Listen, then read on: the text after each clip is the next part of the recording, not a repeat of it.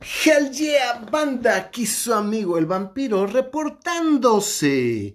Y ya ni pregunten, no, todavía no hay metro, no está mi amigo el conde, mi hermanito sigue incapacitado por las circunstancias que se viven en la Ciudad de México en estos días. Entonces, pues no, no sabemos ni para cuándo haya conde, pero eh, el vampiro nunca está solo, el vampiro está acompañado por una mujer sexy, sensual, que, qué bárbara. Si la vieran en este momento, no creerían lo que tengo al lado. Con ustedes, la Pam Queen.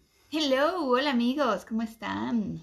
Pues aquí estamos, están interesados en seguir este tema, Pam Queen, que es interesantísimo en este viaje a través de la historia de los vampiros. Ajá. Que pues parece que no, pero ya llevamos seis capítulos. O sea, este va a ser el Wow. capítulo siete de vampiros. O, sea, siete horas hablando, hablando de vampiros, vampiros. y apenas vamos en 1821, que es el año en el que vamos a iniciar en este, en este programa, en este podcast de la cripta vampírica, el programa más, más irreverente, políticamente incorrecto de la internet, ya sea en el podcast, a través de Spotify y otras plataformas, o el programa en vivo, que es todos los lunes a las 8 de la noche en Facebook, La Cripta Vampírica, donde en el programa en vivo los leemos, los saludamos, contestamos sus preguntas, y bueno, pues aparte de todo nos pueden ver, y pues es muy diferente. Pero aquí vamos a estar sin ningún tipo de interrupción hablando de este tema de vampiros, que nos tiene muy intrigados porque, bueno, la vez pasada hablamos de El vampiro de John William Polidori Ajá, y de Cristabel. y de Cristabel. Eh, que quiero dejar bien claro que Slot Ruthbank era un culero. Sí. Era un hijo de la chingada. O sea, el Slot Sí. Era un cabrón sin escrúpulos que gozaba de corromper, que gozaba de eh, destrozar, destruir cualquiera que se oponía, cualquiera que se interponía en su camino. Eh, no enamoraba y que pues no era un caballero. era No, un- de ninguna forma. era un culero, era un ojete. Y era un vampiro totalmente desalmado y sin ningún tipo de escrúpulos. Que le metió la chinga del, de- del siglo a Aubrey porque hasta la hermana le mató. Sí. Entonces, Lord Ruthven, carajo, ese tipo es mi ídolo. Algún día espero de grande ser como Lord Ruthven. sí, yo No quiero ser Lord. Ruthven. Sí, sí, sí, sí. Me Así da, de me da mucho coraje que en una mendiga serie pedorrera de Netflix, que es una mierda de serie que se llama Drácula de Netflix, que me estoy adelantando mucho. Sí, lo que te iba a decir, oye, pero de esa vamos a hablar, pero Sí, muchísimo más adelante, Lo que ¿no? quiero es nada más que hay, aparece Lord Ruthven, o sea, sale bueno, un personaje aparece un personaje que, se, llama Lord Ruthven. Y qué falta de respeto para el para vampiro de Polidori, De Polidori. de Polidori, que es la verdad.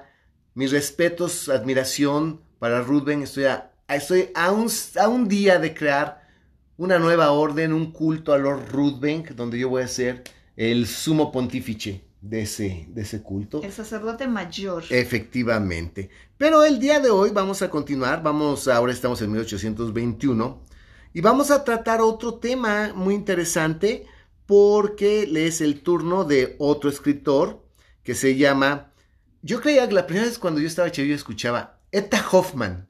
Yo pensaba que era una vieja que se llamaba Etta.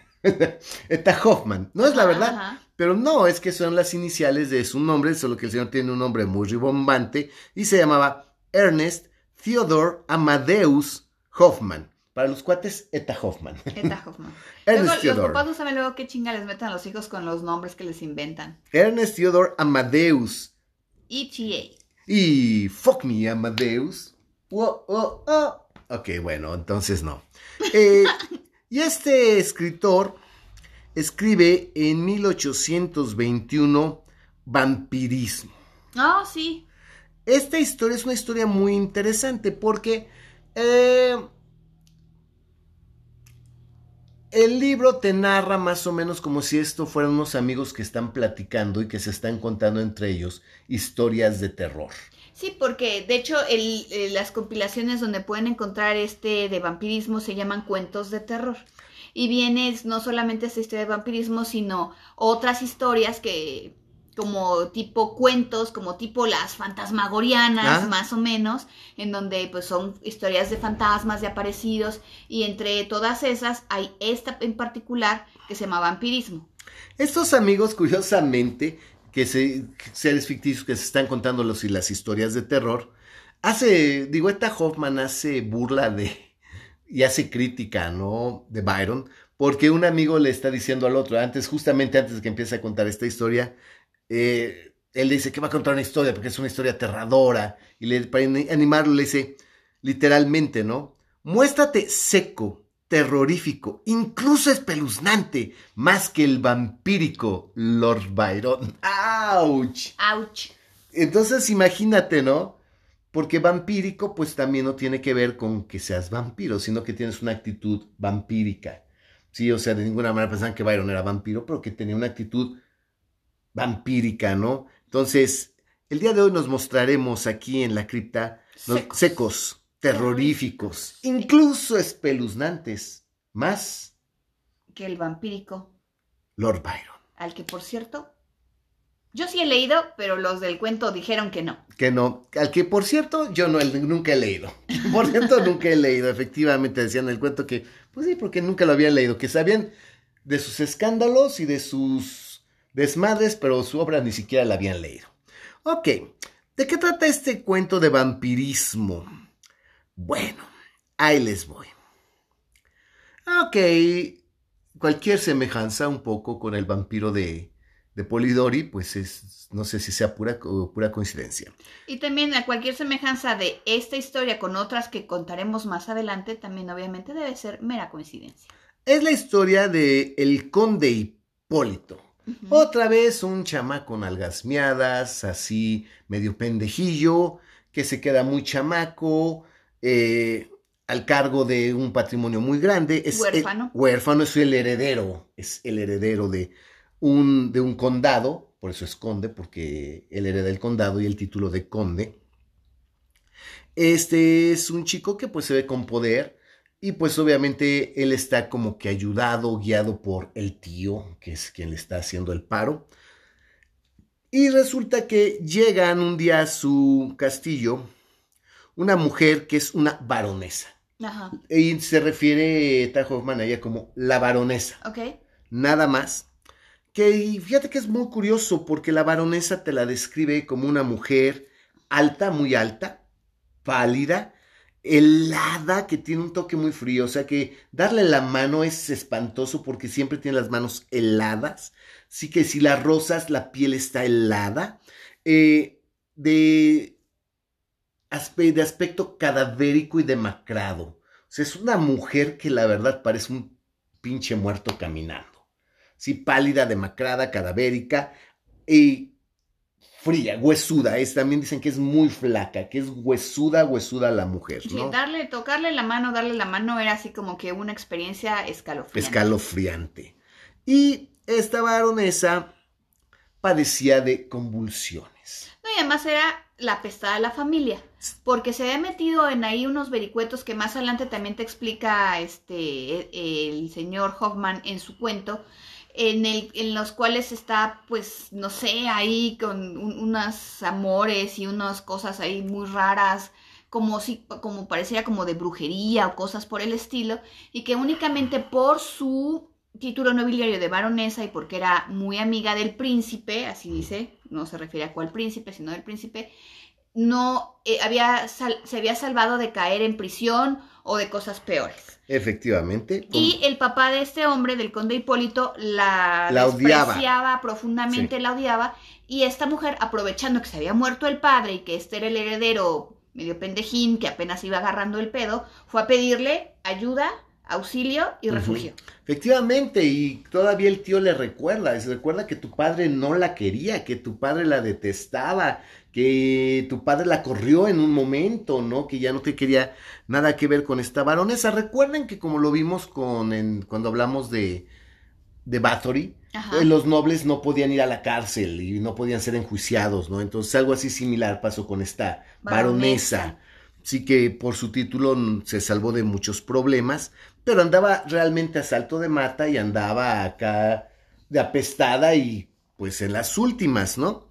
Pero bueno, aquí lo interesante de esta baronesa es que llega acompañada de una muchacha de excepcional hermosura, joven, bonita, de cuerpazo, como siempre dice el vampiro, eh, tronco, cuero, nalga de vieja, que qué bruta, jovencita, bonita, de nombre Aurelia.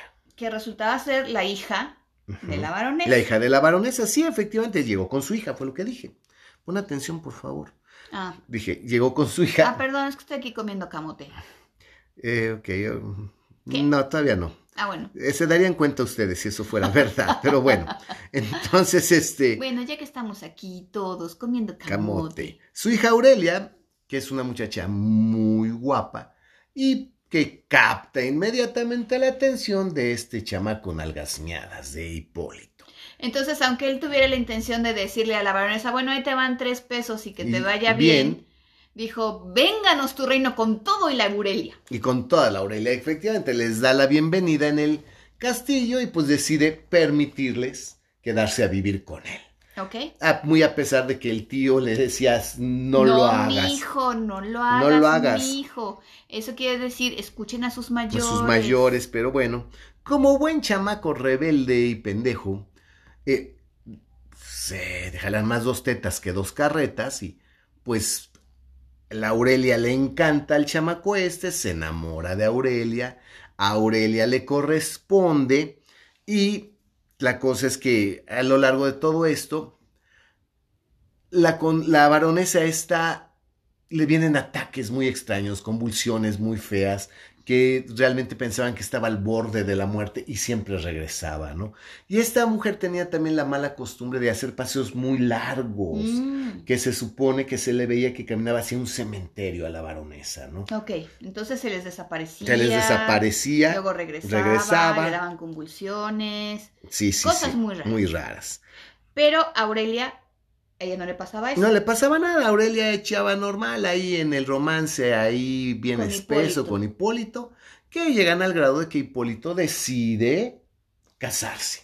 Con, con Aurelia. Con Aurelia, sí, ya dicen, ¿sabes qué? Esto es amor del bueno. Vamos a casarnos. Ah, ok, todo va viento en popa hasta el día de la boda. ¿Qué es lo que pasa el día de la boda, Van Queen? Pues el día de la boda están ya por casarse y sácatelas, que la baronesa le dan de convulsiones también terribles, no sé qué, y muere. Muere la baronesa el día de la boda. Imagínense el escándalo, ¿no? Aún así eso no previno que se llevara a cabo la boda. Finalmente, pues dicen que el, el muerto al pozo y el vivo al gozo. Y pues ya a Hipólito le urgía darle alegría a su cuerpo Macarena y pues se casa con Aurelia. Pero Aurelia siempre después ahí cambió un poco la historia porque estaba muy atribulada por la muerte de la madre. Pero todas sus tribulaciones venían de que la madre, mucho antes de, morir, la había le había, eh, le, había, le había dicho que iba a tener una maldición, que el día que la madre se muriera, la maldición iba a pasar sobre ella. Sobre ella, sí la maldijo, la madre la maldice, efectivamente. Y bueno, aquí lo, lo interesante es que después de la boda vienen, empieza a haber cambios de, de personalidad, cambios de personalidad en, Aurelia. Aurelia empieza a cambiar, eh, Aurelia empieza a ser de repente un poco osca, un poco abstraída. De hecho, le empiezan a dar las convulsiones, también a, Aurelia, ¿no? Le empiezan a dar las convulsiones a Aurelia. Y pues este Hipólito así como, ¿qué pedo? ¿Qué, ¿Qué le pasa? Y curiosamente Aurelia también empieza a desarrollar esa idea de salirse a dar sola esos paseos larguísimos que pues según los sirvientes y la gente que estaba ahí cerca, la veían que caminaba por un caminito, por, por un bosquecito que iba hacia el cementerio. Sí, normalmente pasaba de noche, porque de noche le decía, a ver, mi querido conde Hipólito, tenga su tecito, tómeselo usted y el otro se tomaba su tecito y Pela se quedaba bien dormido y la otra se salía por las noches en una especie como de sonambulismo extraño y regresaba de madrugada. Regresaba de madrugada, pero según los pocos que la alcanzaban a ver decían que jalaba para el cementerio. Y también Hipólito como que le caía de peso de que pues híjole me tomo el tecito y pues me quedo dormido, entonces hoy no me lo voy a tomar. Bueno, aquí hay algo antes de eso que se te está yendo. ¿Qué? Que llaman al médico. Ah, claro, Porque el médico es muy importante. Hipólito Está preocupadísimo, pobre hombre. Le dieron el Transformers. le dieron el Transformers y el médico llega y resulta que pues, en teoría la mujer estaba embarazada. Sí, porque el pobre médico dice, "Mire, no, no, no le encuentro nada realmente fuera de lo común. Lo más seguro es que ella esté embarazada porque pues las mujeres cuando están embarazadas se ponen locas. Les entra un quién sabe qué, que entonces cambian todas sus costumbres, eh, les viene un desequilibrio extraño, ya no son las mismas. Entonces usted no se apure, mi buen conde, porque seguramente esta mujer está en estado tiene este, va, va, va a tener un bebé y pues obviamente es lógico que todo le cambie la personalidad, las costumbres, todo y usted no se apure en cuanto nazca el bebé, todo va a hacerlo, va, todo va a pasar igual. Y le dice toda. Ah, sí. ¿Sabe qué? No, es que esto se ponen bien locas, ¿no sabe usted? Fíjese que allá en el pueblo, la esposa del herrero, Ajá. recuerden que la cripta se hace sin script, entonces si no era el herrero, era el, algún güey. No, pero creo que sí era Sí, el herrero, el panadero. El- si la esposa del herrero este, se embarazó y le pasó lo mismo, exactamente igual que su esposa, y se puso tan loca que cree, lo mató y se lo tragó. ¿Qué? What? Sí, mató a su esposo y se empezó a comer el cadáver. O sea, o sea, así que nomás si a esta le dan convulsiones y le da por salirse, pues como que Que no, no está tan tan grave. grave. Efectivamente, ¿no? O sea que ya saben que las mujeres siempre hemos tenido en todo, desde, desde los albores de la humanidad, la cosa de que somos unas histéricas. Bueno, las mujeres siempre han tenido el que su- todo lo logran con su atractivo, todo lo logran a través del sexo y Están locas, están estamos locas, locas, están- compañeras. Están, locas, las pinches viejas. Entonces, sí, soy machista, chauvinista y todo lo que ustedes quieran. Y soy me- macho mexicano del verbo nunca te agaches. hell Pues sí, pero estamos repinches locas, pero no pueden vivir sin nosotras. Gracias. Continúa, vampiro. Chingado, por eso cada día hay más puto. Pero bueno, entonces aquí, eh, efectivamente, Hipólito dice, bueno, pues hoy no me voy a tomar el pinche tecito, a ver qué pasa. Y efectivamente se hace el dormido y ve que la vieja se sale. Y que la vieja efectivamente le empieza a seguir ahí a la escondida, jala para el cementerio. Entonces este muchacho, preocupado, empieza a caminar entre las tumbas hasta que llega a una tumba donde alcanza a ver que alrededor de esa tumba hay varias mujeres desnudas, con el pelo alborotado, así greñudas como pinches eh, locas, encueradas, que habían desenterrado a un cabrón y se estaban tragando al cadáver. Y entre ellas ve a Aurelia. Ve a Aurelia tragándose el cadáver de un güey y en ese momento el conde Hipólito la pierde y se vuelve loco. Y se acaba el cuento. Se acaba el cuento. O sea, imagínense el pinche susto de seguir a tu vieja de noche y que se va al pinche panteón, la sigues y ves una pinche tumba, imagínate el cuadro, un cadáver desenterrado, viejas encueradas, todas greñudas y tragándose el cadáver y entre una de esas pinches locas es tu vieja y la ves ahí. Yo creo que sí es para sí la pierdes. Y más teniendo la idea de que, es, de que está embarazada, y más teniendo la idea de que vas a ser padre y que es la madre de tu hijo. Y yo digo que está muy cabrón el, el- el cuento. Aunque si lo vemos fría desapasionadamente, más que un vampiro, tal vez parece que estamos hablando de una estriga. Es lo que te iba a decir. ¿Y qué carajos tiene que ver esto con los vampiros? ¿Vampiro? Que pues tal vez... Yo lo que creo es que la baronesa finalmente aparentemente parecía un, un, un ser levantado, ¿no? Por las características parecía un no muerto, ¿sí? Y por las cosas que dicen también en el cuento, para que no se los vamos a contar todo, es más, vayan, léanlos también. Es este, acuérdense que estas eh, breves semblancitas, sinopsis que les damos de los cuentos y de las novelas, es para que por favor ustedes vayan, las busquen y las lean.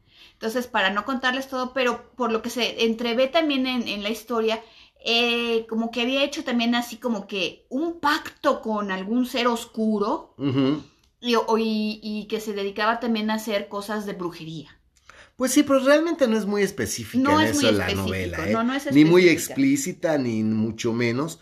Y es que eso es lo que Pero Hoffman le puso vampirismo a su cuento, A su por eso tenemos que mencionarlo cuando hablamos de vampiros. Exacto, pero yo creo que más bien eran estrigas, aunque no hay que olvidar que en el folclore de Europa Oriental, estrigas, estrigois, eh, úpiros, vampiros, Sí, son eh, primos. son primos hermanos, ¿no? Incluso eh, hasta lamias, ¿no? O sea, Y también creo que igual, no sé si quieras comentar, porque hay una película mexicana ah, sí, sí, sí. que se llama Ángeles y Querubines Ajá, de Corquidiki. Corkidiki, sí. Y eh, la encuentran fácil en YouTube. Aburrirá es un fotógrafo que quiere dirigir y pues es una... Para que tenga una mejor referencia, Corquidiki fue el que hizo, var- este, hizo la fotografía de varias películas de Jodorowsky, por ejemplo. El topo entre ellas. El topo entre el topo ellas, entre ellas, ¿no? exactamente. Y la historia está muy mal contada, es aburridona, pero está basada, es una adaptación muy libre. Muy de- libre de, de este vampirismo. cuento de vampirismo, es una película de los 70. Con Ana Luisa Pelufo. De principio de los 70, ajá, Ana Luisa Pelufo y otra guapa, Otra que no me guapa. acuerdo cómo se llama. Pero no está muy bien contada, está mal contada, así ese de tinte onírico, surrealista. Pues sí, pues sí era, se juntaba con Jodorowsky, pues ya que Entonces, pero si la quieren ver, se llama Ángeles y Querubines, la encuentran en, en, en YouTube. Ahora bien, vámonos al siguiente, porque en 1839 hay un eh, escritor ruso de apellido Tolstoy. No confundirlo con León Tolstoy. No, León Tolstoy. Es el de Ana Karenina, ¿ok? No, no de León Guerra Tolstoy. y la Paz y todo Exacto, el, el chingón, el chingón. Aquí estamos hablando del, del hermano que vivió a la sombra de Tolstoy, pero también es Tolstoy. Estoy hablando de nada más y nada menos que de Alexei Tolstoy, quien en 1839 escribe un libro, y este libro se llama Vampiros. Bueno, escribe varios cuentitos que han sido recopilados todos bajo este título, bajo este nombre de vampiros, Exacto. aunque originalmente no salieron como que todos juntos. en un ya, volumen, ¿ok? Pero como son cuentos también como de terror, como de aparecidos, como de fantasmas, todos los metieron en un solo volumen que se llama Vampiros. Pero de los cuales honestamente creo que solamente hay una película, una película, solamente hay una historia, ya estoy en las películas, hay solamente un solo cuento que realmente retrata vampiros. Todos los demás se tratan como que de personajes extraños y de fantasmas. Efectivamente, son seis historias, son seis historias. Destaca precisamente el título que le pusieron ahora es Vampiros a esta, a este, a esta colección. Eh, destaca una que se llama Una familia de vampiros, una familia de vampiros, y otra que se llama Reunidos Después de 300 años. de tres- después de 300 años, que supone que son las dos más uff. Y Yo no las he leído todas, la que la- ya las di otras fue la Vamp Queen, yo leí nada más la familia de vampiros, que, que está muy interesante. Y bueno, vamos a empezar a hablarles de esta historia y ustedes nos dirán si, si son, si es una, si, si son vampiros o no.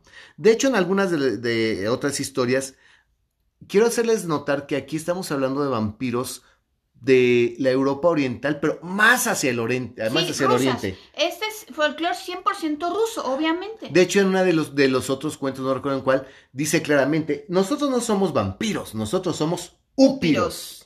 ¿Sí? Es en este cuento de este. Ah, no, ese no, es No. en otro cuento. Ah, ah. Es en otro cuento, este, en el de los italianos. y no sé qué, es que no me acuerdo del nombre de todos los cuentos. Eh, es que nosotros hacemos de verdad este programa sin script, o sea, no nos tomen a mal, pero bueno.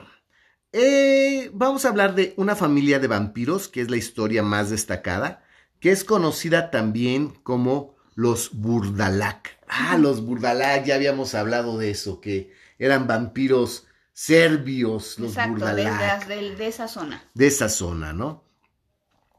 Los Burdalak, eh, como ya lo habíamos hablado, son gente que moría, se levantaba de la tumba y lo primero que hacían era buscar a su familia porque ellos se alimentan de lo que más quieren y vampirizan antes que nada y que nadie a su propia familia. Así es. Entonces aquí el- el- eh, la novela nos cuenta, se basa en una anécdota de un, de un tipo que se llama el Marqués de Urfe. Urfe. El Marqués de Urfe. Bueno. eh, Este marqués de Urfe era un socialité este, que estaba muy cerca de, porque está, eh, ok, vamos a situarnos en tiempo. Este era un francés que estaba, eh, participaba dentro del gobierno de Napoleón. Acuérdense que Napoleón también, eh, dentro de las, del imperio napoleónico, se fue también hacia toda esta parte de Europa del Este y estaba conquistada por ellos. Así es, hasta que topó en Waterloo, efectivamente, y lo, lo chingó el invierno. Entonces, el marqués Urfe estaba enamorado de, de, otra marquesa que no lo pelaba y que lo traía hecho yo-yo, y entonces ya cuando se cansó, dijo, bueno, ya, la verdad, me, me caga la marquesa, ya no voy a este, estarle rogando, y entonces agarró una comisión que le dieron del gobierno napoleónico para irse hacia Europa del Este, hacia Hungría, Rumania, no sé qué, a ver unos, unos asuntos de gobierno. Entonces, ah, pues sirve que me voy para allá y me olvido de la pinche marquesa. Obviamente, como se debe de hacer. Y pues en el camino, ¿qué le pasa? Bueno, se encuentra con una, lo que entenderíamos como ranchito. Sí, una, casita, una villita. Una villa, un caserío, un, un pueblito. caserío, un pueblito. Pues es una, un Es un ranchito. pueblito, es un pueblito porque son pf, 20 casas, algo así. así. Una Es un- ranchería. Es un pueblo muy chiquito, ajá. Sí, es que, bueno, es para que me entienda la banda, porque mucha gente, pues, no, no, pues, son de rancho. Entonces, Son de les tengo que rancho. decir, Entonces, tengo que como por, buscar por ahí por donde viven, Exacto, entonces Ah, es ok. una ranchería, es un ranchillo ahí, de, de una familia que, bueno, aquí ocurre algo bien extraño. El jefe de esta familia, de los que viven en, este, en esta villa, en este caserío, en este rancho, como le quieran llamar, es un tipo que se llama Gorka. ajá. Gorka, ¿no? Que es el padre que vive ahí con este, las hijas, vive, Vive con sus dos, son dos hijos y una hija. y una hija, así es. Y la esposa. Las y esposas. La esposa de uno de ellos, que es el que está casado, y sus nietos. y sus nietos. Son dos niños. Ok. Entonces, en esa zona se está hablando de un vampiro turco que está sembrando el terror, que está vampirizando a la gente, de nombre Alibek. Y Gorka, eh, como buen hombre, cabrón, que no es un puto millennial que dice, "Ay, pues vamos, él su vida y yo la mía, y ay, pues anda matando gente, muy respetable, no, ni madre. Él dice, pinche Vampiro culero. turco culero, yo voy y le voy a partir la madre, ¿no? Y se sale de su casa para ir a buscar a Libek y darle muerte. Y Gorka deja, deja muy claro, deja instrucciones muy claras a su familia de que da un tiempo límite Si no me acuerdo si son 8 o 10 días, algo así. Para... Y les dice, este, si yo, yo me voy ahorita, si yo, re- si yo regreso después del- de este plazo que les estoy dando, A la medianoche, a la medianoche de este día, son 10 días. son 10 días, ¿no? Sí. Ya no me dejen entrar, es más, Mátenme. mátenme. Si me ven venir son, pasan 10 días, da la medianoche y yo no he regresado, ya aunque yo regrese después, no me dejen entrar, mátenme, no que ya líbrense de esto. Y todo esto viene a cuento porque precisamente el día que se cumple el plazo, pasa por ahí el marqués de Urfé y, y como todavía le falta para llegar, no sé qué, pide posada para que descanse su caballo, descanse él y pueda continuar con su camino y se tiene que enterar de todo este numerito. Y dan, llega el día, da la medianoche, suenan las campanadas y Están sonando las justamente campanadas. suena la doceava campanada y mientras suena la doceava campanada... Viene Gorka caminando. Chan, chan, chan. Viene Gorka caminando con la cabeza de Alibek. Exacto. Sí logró matar a Alibek, sí logró darle muerte real a ese vampiro y trae la cabeza de Alibek. Pero ahí empieza el dilema de ¿qué hacemos? ¿Lo dejamos entrar? ¿Sí o no? ¿Estamos Es que a tiempo o no? sobre la rayita. ¿Fue safe? ¿Es, es safe? ¿Fue out? No sabemos. Es la palabra. Sí, sería- es safe o out. se fue out. Pero por lo pronto Gorka, eh, pues ya deciden dejarlo pasar. Pues obviamente es, son los hijos, es la hija. Y Gorka así como que, bueno, pants que hay para que todo el mundo sepa que aquí hay cabrones y que aquí somos chingones. Hijo, pon la cabeza de Alibek en una estaca y ponlo en la entrada para que todo el mundo vea que nosotros matamos al vampiro turco. Y el hijo, pues ni tardo ni perezoso, mete la cabeza en una estaca y la pone a la entrada de su propiedad. Pero finalmente, como traía la, la, este, la cabeza y lo ven y lo vuelven a ver y dicen, no, pues sí es mi papá, no, pues sí es mi papá, no, pues sí se parece, no, pues está bien, no, pues llegó en la rayita, pero no se le ve nada rarito, que se quede Gorka, no lo matamos y que bueno, llegó exactamente a tiempo. A tiempo. ¿Y qué creen, banda? Pues que la mera hora Gorka ya venía vampirizado y empieza primero eh, por eh, tratar de, de atraer a los niños, que son los más, es, los más sencillos, a los nietos, y sí, logra atraer a uno de los, este, se dan cuenta que como está la cosa, la familia lo corre, tratan de correrlo, lo llevan y en teoría lo mata, uno de los hijos, y se regresa y dice, no lo dejen entrar. Pero el Gorka, que no se murió, regresaba y le tocaba la, en la ventana a los nietecitos, ahí sale el pobre nietecito, y pues también se alimenta del nietecito y el nietecito se muere. Y, lo entierran y luego lo, entierran y se vuelve a levantar y la mamá dice pues como quieres mi hijo y entonces así se va empezando toda la familia. El marqués de Urfe se da cuenta más o menos de este pedo.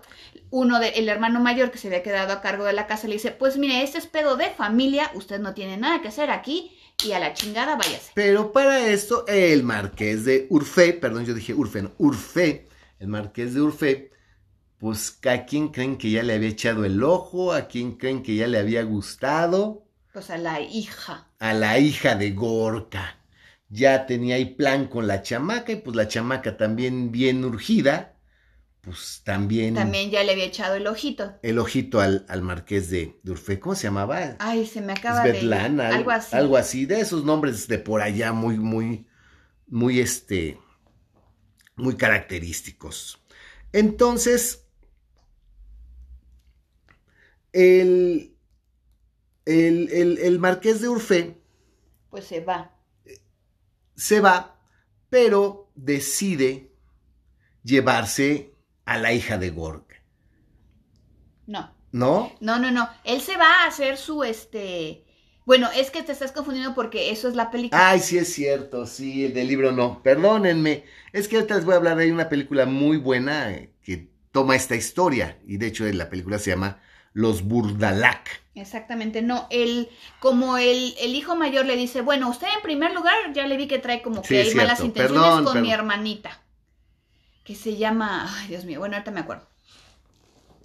Como que trae malas intenciones con mi hermana y además pues aquí tenemos el pedo de que mi papá anda vampirizado y que anda vampirizando a mis hijos, no sé qué, y usted pues la verdad no tiene nada que hacer aquí, entonces agarre, ahí ya, le, ya lo cuidamos, ya le dimos de comer, ahí está su caballo descansado, Chaito, bye bye. Zdenka. Zdenka. Zdenka. Ah, ya les dije cómo es. Zdenka. Zdenka. Se llamaba la hija. Zdenka. Bueno, entonces el otro pues dijo, bueno, pues si ya me voy, porque también pues le dio como cosita, porque también el otro le iba a rascar. Curiosamente, e, esta una de que le iba a tocar a la ventana y también le con las uñas, con las uñas le rascaba en el vidrio a la ventana, entonces el otro dijo, bueno, pues, ese cliché viene de, de, esta novela. De esta novela.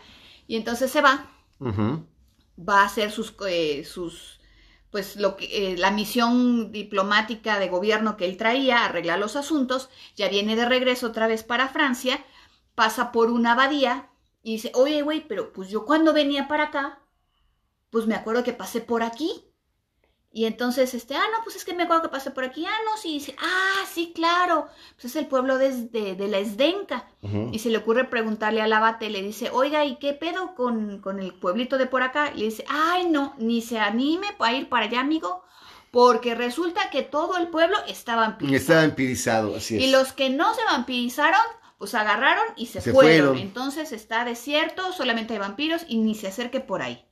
Pero este güey le agarra la cosa de que dice, híjole, pues es que les que está bien bonita y les den que está bien buenona y no se puede echar a perder tanta carne, ¿no? Exacto. Dice, pues me voy a ir a asomar a ver si de casualidad les den que está bien y si está bien, pues me la llevo. Me la llevo, así es. Y resulta que se veía bien. llegó, la buscó, se veía bien. La otra luego, luego le dijo, venga, chepa acá mi rey, venga, si te le vamos a dar gusto al gusto. Pero en un momento como que de lucidez que, que, que tiene el marqués se da cuenta que, que finalmente se siente fría. Exacto. Que finalmente sí está muerta, que no es una persona, no tiene el toque de una persona viva. y dice, ah, bueno, mira, ¿sabes qué? Entonces, ahorita ya nos vamos, ¿eh? Ahí ve que el Gorka y los hermanos andan asomados por la ventana y dice, ahorita me van a madrugar. Dice, mira, este, ahorita nos vamos, ¿eh? Sí, sí, yo, yo te voy a llevar, te voy a salvar. Voy por mi caballo y ahorita vengo. Y la otra, sí, claro. Entonces el otro va, agarra su caballo, se escapa y la de la escapada, sí, la verdad, pues sí, depende que este, sí se, se puede leer así como que hasta un poquito medio chusca la cosa, porque obviamente él va en el caballo y estos lo vienen persiguiendo Pero a pata. a pata. Van O sea, corriendo, corren tan sí. rápido casi como el caballo que prácticamente lo alcanza. Lo alcanzan. Y si no lo alcanzan, Gorka agarra al niño y se lo avienta, le avienta Sí, el la chamaco. mamá le avienta al chamaco al caballo. al caballo. Y entonces el chamaco se pesca del caballo y, ahí lo- y entonces el otro hacía madrazos, baja al caballo a, fuetazos, quita a los otros y finalmente se escapa y, y llega a Francia, que es donde está en una fiesta de sociedad, donde está contando esta historia. Así es. Aquí es bien interesante que efectivamente ya te dicen que estos burdalac son más fuertes de lo normal, más rápidos porque pueden correr tan rápido como un caballo, más resistentes porque el chamaco no es Gorka es- o es la mamá quien le avienta Es al- la mamá. que le avienta al niño. Avientan al chamaco casi casi como arma y el chamaco se prende y lo tiran y el chamaco que, o sea, son más resistentes, definitivamente son más rápidos y quedan pues más o menos esta idea. Finalmente, son historias de fantasmas, lamias, eh, burdalacs, estrigas, también bajo el nombre de, de vampiros, ¿no? O sea, realmente no se puede decir que sea el vampiro como el que conocemos de Polidori o como los otros que hemos entendido ya de los tratados vampíricos, sino que ya son folclores más arraigados. Sí, más arraigados, Más viejos. más viejos, eh, 100% rusos. Este, aquí, por ejemplo, viene otra historia de, que, de Amina o de Amena, que es una lamia. Ajá. este que viene otra otra este otras historias que son de, de otro tipo de lamias porque esas lamias son mujeres que se dedicaban como que a seducir a los hombres hay una que es en la que seduce es una muchacha muy guapa no sé qué que seduce al- a los a los varones para llevarlos a un lugar apartado y entonces comérselos entonces, estas son las, Las las lamias. lamias. Y la otra historia que es importante de este libro, que es la de, de Reunidos después de treci- 300 después años. de 300 años, es, digamos que es la continuación, bueno, no, es una historia paralela al de los Burdalac, Ajá. que es, eh, esta, que es la historia de la enamorada del marqués de Urfé, que como el marqués de Urfé se va, ella pues también dice, ah, bueno, pues ya me quedé aquí sin entretenimiento, estoy muy aburrida, ella se va al, al palacio de, o- de otra eh, marqués o de otro noble a una fiesta, y en el camino le pasan cosas extrañas de, de, que se, su carreta se, se desmadra, y ella llega a un palacio donde hay una fiesta muy fas- fastuosa y no sé qué cosa, y después se entera de que eh, eran unos eh, nobles que eran muy libertinos, que eran, este, que, que se daban a todo tipo de excesos, tipo eh, Gilles de Rey, por ejemplo, ¿no? Más o menos en ese estilo, y que habían sido condenados a muerte por la corona y que ellos de todas maneras por burlarse dijeron, pues 300 años después, aquí nos, aunque estemos, no importa, pase lo que pase, aquí nos vamos a reunir y vamos a revivir esta pinche fiestota que vamos a hacer aquí y aquí nos, este, nos vemos dentro de 300 años. Y esta pobre mujer le tocó en suerte reunión. la reunión De que de de- después, después de 300 años, donde ella misma, los fantasmas que estaban ahí la confunden con otra, con otro fantasma, ¿no? Así es. Pero es una historia que pasa paralelamente a la de los Burdalac, pero realmente no es de vampiros, sino es una historia de, fantasmas, fantasmas. y aparecidos. Esta historia de los Burdalac eh, aparece en una trilogía, en una película que se llama Las Tres Caras del Miedo. Es italiana. Es italiana. Es excelente la película Las Tres Caras del Miedo. Y esta historia de los Burdalac, eh, si el, el vampiro Gorka está interpretado por el mismísimo Boris Karloff. Y lo hace excelente, además. Quiero que sepan que la interpretación de Karloff como vampiro ruso es excelente, es verdaderamente impresionante. El carácter, eh, la personalidad, todo es genial. El- los niños actúan muy bien, la ambientación es muy buena Y finalmente aquí la historia está un poco condensada, porque es cierto, en la película es donde... En la película es, donde inmediatamente él dice, me llevo a la, me a la llevo muchacha. a la muchacha, y se la lleva, y de ya, hecho se la lleva. y ya está vampirizada cuando se la lleva. Y se da cuenta porque no se refleja en el espejo, pero eso es en la película. En la película. Eso es en la película. Eh, la película es muy buena. En inglés esa película se llama Black Sabbath.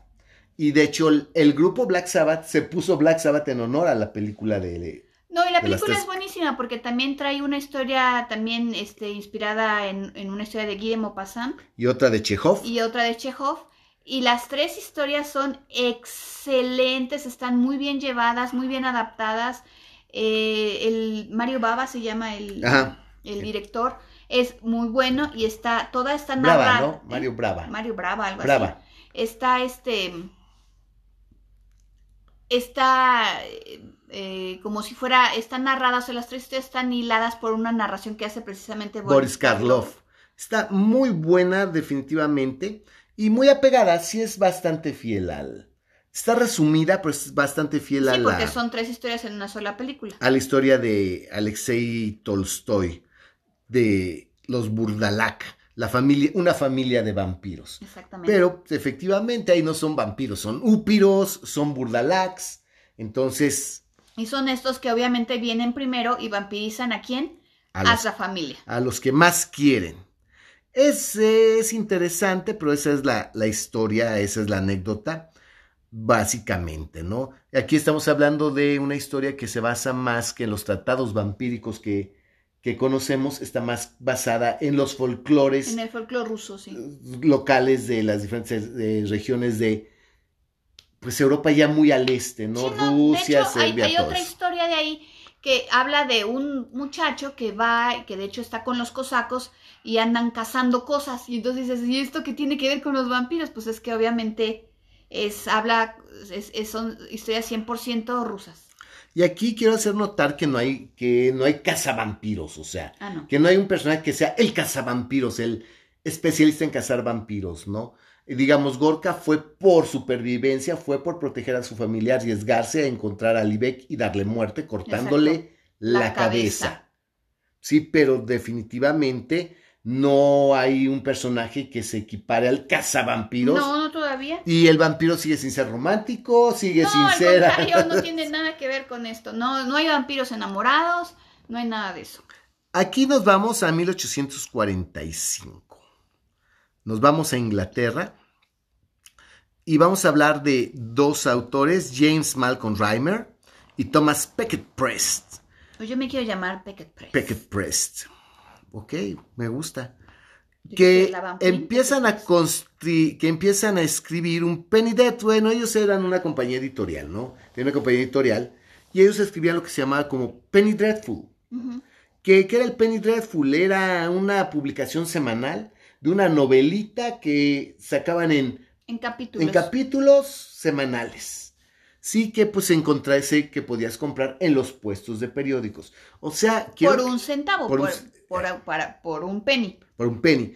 Quiero que sepan que por eh, que esta obviamente estás hablando de literatura barata. Sí, claro. O sea, no es, no es Alexei Tolsto- Tolstoy, no, es de eh. Hoffman, No, no, no, no. Si me explico, ni es Polidori. Son dos cabrones que escriben para pasquines. Sí, es- Folletones. Es, es un folletito que sale cada semana que es, digamos, como, ¿qué sería el equivalente aquí? Como una especie de libro vaquero, Algo así. algo así, que salía cada semana. De hecho, este Barney tiene A ver, 96 no, he- no capítulos. he dicho el nombre. Ah, o sea, tú. y esta edición se llama Barney el vampiro. Barney con V. Barney, no como te quiero yo. No, no es Barney. Este es Barney ese es con V. Barney, Barney. Barney el vampiro. O Feast of Blood. Ah, sí, Feast of Blood. O sea, el festín, festejo de festín sangre. de sangre. Festín. festín de sangre. Festín de sangre. Que se publica de 1845 hasta 1847. Sí, pero estoy diciendo, son 96 fascículos, 96 eh, entregas. Exacto, porque si son cincuenta y tantas semanas del año, por dos años, que fue lo que se dio, pues dices, carajo, que se publicó. Fue muchísimo tiempo. Y estamos hablando de que en total son tres, 3.000 páginas aproximadamente, Aproximadamente. de Barney el vampiro. Yo tengo que también confesar que sí, yo estoy estaba leyendo el Barney el vampiro, pero neta, o sea, no voy ni por mucho ni a la mitad, porque es muy largo. Sí es muy largo, pero sí podemos, sí este se puede ver también eh, que, como decías, vampiro, que es literatura barata, porque está bien escrito, Ah, sí. más o menos, o sea, sí está como muy rebuscado de repente, pero de repente hay personajes que ya no salen. Así es. Este, hay personajes a los que les cambian el nombre, Hay- este, hay y muchas inconsistencias. inconsistencias en la historia porque es de semana a semana. Pero también lo interesante, por ejemplo, de, de estos hombres, que es el Reimer y el Pecket Prest, es que no solamente escribieron Barney, escribieron otra muy interesante también de cinco mil capítulos, que se llama Un collar de perlas, A String A, of Pearls. a String of Pearls, en las que se narra. Y ahí es donde se narran todas las aventuras y peripecias de Sweeney Todd, que es el Diabólico, Diabólico Barbero, Barbero de la calle de la Horca. y, Efectivamente. y es, obviamente ustedes seguramente lo van a recordar por el musical que hace Johnny Depp con Asqueroso. la Carter. Pero horrible. Pero, ah, pero antes fue obra de teatro, De teatro. seria y, Yo aquí en y antes México- pues se, sacó de... Yo de aquí en México vi el, barbe- el Diabólico Barbero de la calle de la Horca y Carl, el mismísimo Carlos Sancira era Sweeney Todd.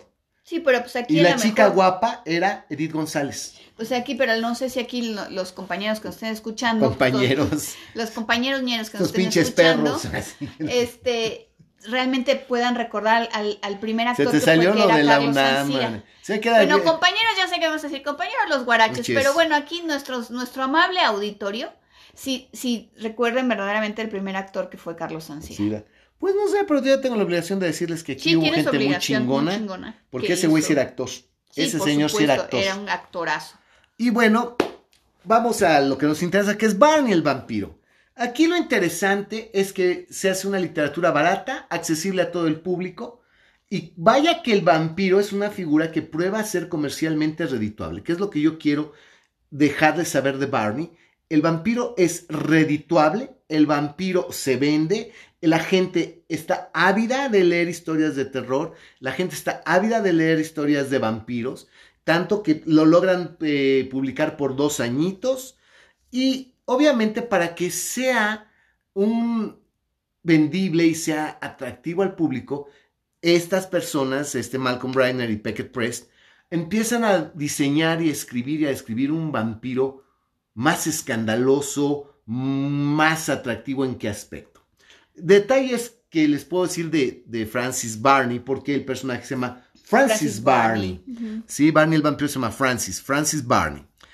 Aquí es un vampiro que le brillan los ojos, tiene los ojos brillantes. Tú sabes que Barney te va a atacar o que está cerca porque en la oscuridad ves brillar los ojos del vampiro. Ojo, ahorita no le van a dar a ustedes mucha importancia, pero Barney es el primer vampiro que le brillan los ojos Cierto. en la oscuridad. ¿Sí? Tiene colmillos, Sí. efectivamente, porque muerde, desgarra el cuello. Tiene uñas, sí, que aquí no es el primero, los Burdalac ya usaban las uñas, las usaban, las usaban para rascar los vidrios. Sí, cualquier cosa con Salem Slot, Es mera coincidencia. No, no es mera coincidencia, es obviamente Es inspirada en- inspirada en esto. Y este, tiene las uñas con las que también se defiende. Y aquí lo más interesante es que a diferencia de Ruthven, Barney mm, eh, no pueden herirlo con armas convencionales. O sea, si le das balazos la chingada, no lo, no, no, no, no lo hieres. No, si lo lastimas no es de gravedad. ¿Sí me explico? Sin embargo, Barney sí hereda de Ruthven el hecho de que, de hecho, hay un detalle que Barney sale a cazar cerca de las noches de luna llena. Cierto. Por si le dan balazos, si lo apuñalan, lo atropellan, lo O algo le sucede. le sucede, espera a la noche de luna llena, se expone a la luz de la luna llena Y y, se sana, regenera, y se regenera sana. Sí. Ahí están los mismos poderes regenerativos de Ruthven, eso sí lo, lo toman tal cual. Pero pues, él es mucho más fuerte y resistente, no pueden herirlo con armas convencionales. Salta muy alto, o sea, puede brincar una barda Sí. sin problemas. Alcanzar cualquier ventana también por ahí es por donde, es por donde se mete a las habitaciones de las víctimas. Exacto. Y obviamente es mucho más fuerte que un humano común. Sí. Es muy fuerte Barney. ¿sí? Y pues contar ahorita las aventuras de Barney pues no sería muy complejo, Sí, porque, definitivamente... eh, es, es complejo, aunque yo sí quisiera comentarles que también es esta literatura sensación, literatura Sens- barata y ta- sensacionalista, porque el- el- el- la primera víctima de Barney, la narración de cómo llega, entra, está la muchacha acostada en la cama porque está dormida, tiene el camisón, eh, se eh, pone el peso sobre ella, le agarra las manos, Manos. Le, le extiende el cuello, no sé qué. Híjole, o sea, si quitas el que La va a le- La va a vampirizar. vampirizar y le va a succionar la sangre o le, le Le va, va a beber su sangre, la va a beber morder. su sangre, la va a morder. Podrías decir, híjole, la va a violar. La va a violar. Parece una violación. Literalmente sí, sí, parece una, una, una violación. violación. Y la lo interesante aquí, por ejemplo, de Barney es que aquí también, como les digo, como es un poco inconsistente, de repente no sabemos si Barney realmente es vampiro porque bebe la sangre de otros o porque viene, eh, es un antepasado de la familia esta que está acechando y viene a reclamar su fortuna perdida y a quitarles la fortuna. O sea, aquí hay, hay es- ese vampirismo como en doble sentido, ¿no? De que sí bebe la sangre, pero que también viene a, a quitarles los bienes y a molestar que son de él. Ah, ojo, es el primer vampiro que se establece junto a sus víctimas. Sí, vive de- en la casita de junto. Junto. De hecho, en una abadía.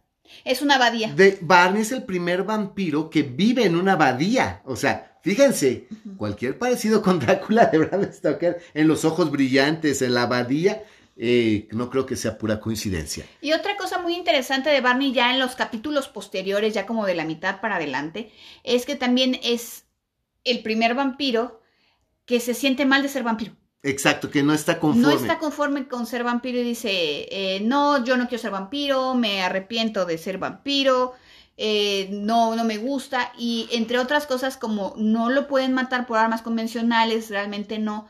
Este, las, la gente que lo persigue, pues sabe que es vampiro, pero es más bien como gente como estudiosa y como que dice, ah, no, es que los vampiros vienen, este tipo de vampiros son del folclore escandinavo, por cierto, también, también este, comentan mucho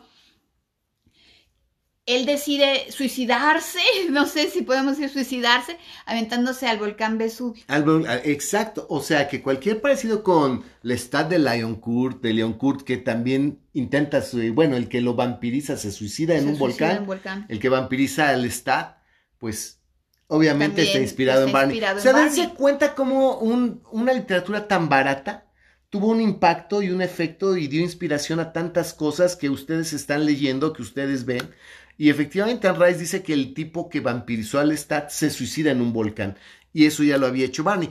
Y esto sin, de- sin comentar, Van Queen, que se te estaba pasando a ti, porque esta parte es la que le, que le tocaba a la Van Queen. Entonces, este. Esta parte, la parte, ah, es que, es que la Van Gogh es la que ya está leyendo Barney. Barney, Ajá. exactamente. ¿Qué se Eh, me pasó? El origen de Barney, porque de hecho da- dan dos orígenes ¡Oh, diferentes de! Barney. En, dentro de las inconsistencias de, de este, de, de estas publicaciones, en un origen, Barney es una especie de Frankenstein, ¿no? Sí, sí, lo que pasa es que obviamente también como en este tiempo también salió la novela de Frankenstein y había causado tanto revuelo en, en la Inglaterra de esta época, entonces dijeron, ¿qué? ¿Cómo le vamos a hacer? ¿Cómo le vamos a hacer para darle como que en la torre o darle gusto a la gente y que la gente nos siga leyendo?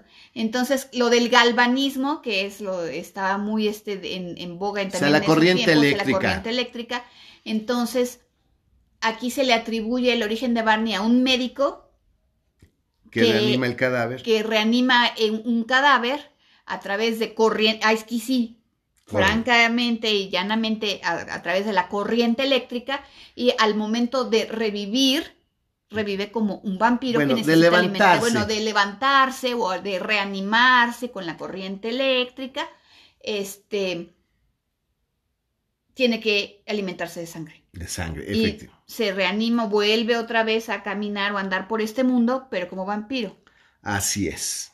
Ese es uno de los, de, de los orígenes que dan, que, que dan de Barney, ¿no? Y el otro, pues es que es de la familia Que es la familia que es un antepasado de la familia, que no, este, que precisamente como había sido muy malo, Ajá. había sido muy malo y había sido muy, este, había hecho cosas muy malas en, la, en su vida, al momento de morir no muere completamente, sino que se levanta como vampiro. Como vampiro. Porque era una persona muy, mala, muy mala, muy de mala. De acuerdo a los folclores. Entonces, esos son los dos orígenes de, de Barney. Dense cuenta, banda, que es lo que yo les quiero decir es, como si está el apellido Tolstoy de por medio, pues te vas a acordar de la historia uh -huh. de, de, los Burdalac, ¿no? Y si está el nombre de Eta Hoffman, que como sea era literato, pues vas a leer vampirismo, ¿no? Desafortunadamente, este es un, una revistita, un, un cuentito, una novelita de puesto de periódicos. Nadie la recuerda, muy poca gente la conoce. Muy poca gente. Hay, hay güeyes que lo encuentran en internet y nada más maman con que, ay, no olvidan a Barney, ¿no? Pero realmente ni saben qué pedo con no, Barney. No, no, ni la han leído, o sea, por eso les digo, son tres mil páginas, o sea, Exacto, aguanten. aguanten, ¿no? Pero vean la influencia que tuvo. Hay muchas cosas que ves en otros vampiros, aún, que os digo, aún de algo tan moderno y tan nuevo como Lestat, que están inspirados en Barney. Y digo, francamente, ahorita, eh, si quieren algo sobre Barney, hay una pequeña productora que está haciendo en capítulos semanales en internet. Este, la, Los, la, la, novela de Barney. La novela de Barney. Y así la encuentran como barney.com o barneyfistofblood.com. Algo así. Y te suscribes y semanalmente te están dando un capítulo, un capítulo, de Barney el vampiro, ¿no? Entonces, banda, definitivamente aquí es, pues si hay un famoso de por medio, si hay un escritor serio de por medio, es más seguro que tu obra trascienda que si eres el producto de escritores de pasquines, pues ¿qué crees? Güey? No, no, poca gente te va a conocer y poca gente te va a tomar en serio, aun cuando tu personaje y tu vampiro tenga una gran influencia aún sobre los grandes, porque pues esos ojos brillantes no los vamos a volver a ver hasta Drácula de Bram Stoker. Exacto. Pero todo el mundo va a referirse a Drácula, nadie se va a referir a Barney. No. Entonces. Tristemente no. Estas son las, las, las, las novelas que vamos ahorita en orden cronológico nos van ilustrando sobre el, sobre el vampiro, ¿no? Estamos definiendo todavía que no nos, aquí no hablamos de cruces, no hablamos de estacas todavía, no hablamos de hostias, no hablamos de nada. Aquí el vampiro es algo muy extraño aún. Ruthven, pues, eh, él se desapareció, no sabemos. Al día de, en este no les han dado muerte a ningún vampiro, no han logrado aniquilar ningún vampiro. No, se quedan como perdidos, ¿no? Como que, bueno, ya me escapé del vampiro, ya no estoy cerca de su influencia y pues ya lo que pasó con ellos no sabemos. Y la próxima semana, ahora sí, banda, vamos con bombo y platillo, vamos a abordar a uno de los heavy hitters al primer peso completo. Bueno, no, el primero no. Híjole, es que no sé, porque realmente el vampiro de Polidori, para mí, Ruben es el primer peso completo, pero aquí el primer famoso, el primer superstar. Vamos al próximo capítulo y nos vamos a echar dos o tres capítulos hablando de Carmila de Sheridan Le Fanu. Ese Pues es sí. nuestro próximo capítulo porque es lo que sigue, ¿no? Carmila, que si ya todo el mundo Ya a hablar todo de el mundo Carmila. ha, ha escuchado hablar de De Carmila. Carmila, ¿no? Entonces, banda, pues hasta aquí llegamos. Eh, nos vemos los que quieran vernos, los que quieran echarse el taco de ojo con la Bam Queen, que vale la pena, banda. Nos vemos los lunes a las 8 de la noche en vivo en la cripta vampírica. Hora de la Ciudad de México. Ahora de la Ciudad de México. O el próximo viernes, ya saben que los viernes estamos sacando este podcast De vampiros. de vampiros. Y se despide su amigo el vampiro. Hell yeah. Muchos besos, amigos. Gracias por escucharnos. Su amiga la Van Queen los espera la próxima semana. ¡Mua!